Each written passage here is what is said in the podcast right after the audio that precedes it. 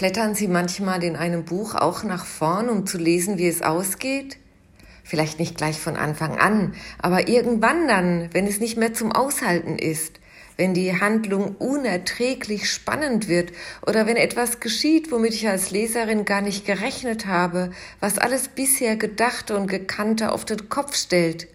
Oder wenn alles zu stagnieren scheint und sich nichts mehr tut, dann blätter ich zumindest erstmal nach vorne und schau, wie es ausgeht, bevor ich weiterlese. Ich muss mich erst vergewissern, alles wird gut. Und dann kann ich auch wieder beruhigt an die Stelle zurückkehren, bei der ich gewesen bin. Denn mit dieser Gewissheit, alles wird gut, überstehe ich auch schlimme oder langweilige oder schwierige Strecken. Wenn man vom Ende her schaut, sieht manches anders aus. Das ist ja eine Erfahrung, die gilt nicht nur für Bücher, die gilt auch fürs Leben. Manchmal bleibt man ja regelrecht stecken oder kommt nicht weiter oder will auch gar nicht weiter. Und da hilft es mir, nach vorne zu schauen, also mich über die eigene Situation hinaus zu denken. Und von dort blicke ich dann zurück auf das Jetzt.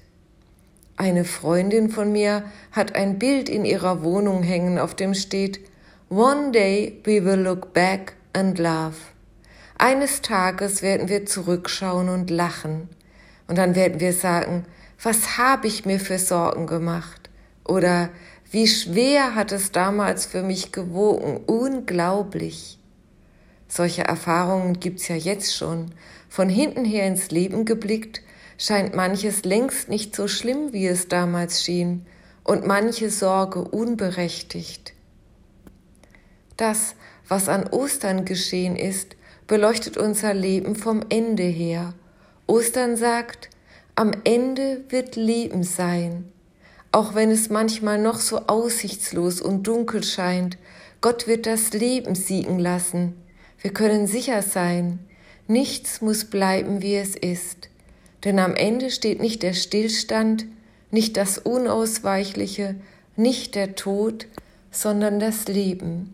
Unser Gott ist ein Gott des Lebens. Und das gilt ein für allemal und überall. Und mit dieser Ostererfahrung will ich in mein Leben blicken.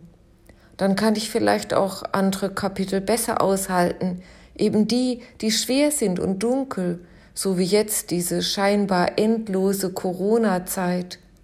Oder auch das, was ich nicht verstehen kann, was auch gar nicht zu verstehen ist. Aber vom Ende her gesehen bekommt mein Leben ein anderes Vorzeichen. Unsere Geschichte, Gottes Geschichte mit uns, hört ja auch da nicht auf, wo wir aufhören oder wo wir gerne aussteigen würden. Gottes Geschichte mit uns geht weiter und sie führt immer zum Leben. Verlass dich drauf.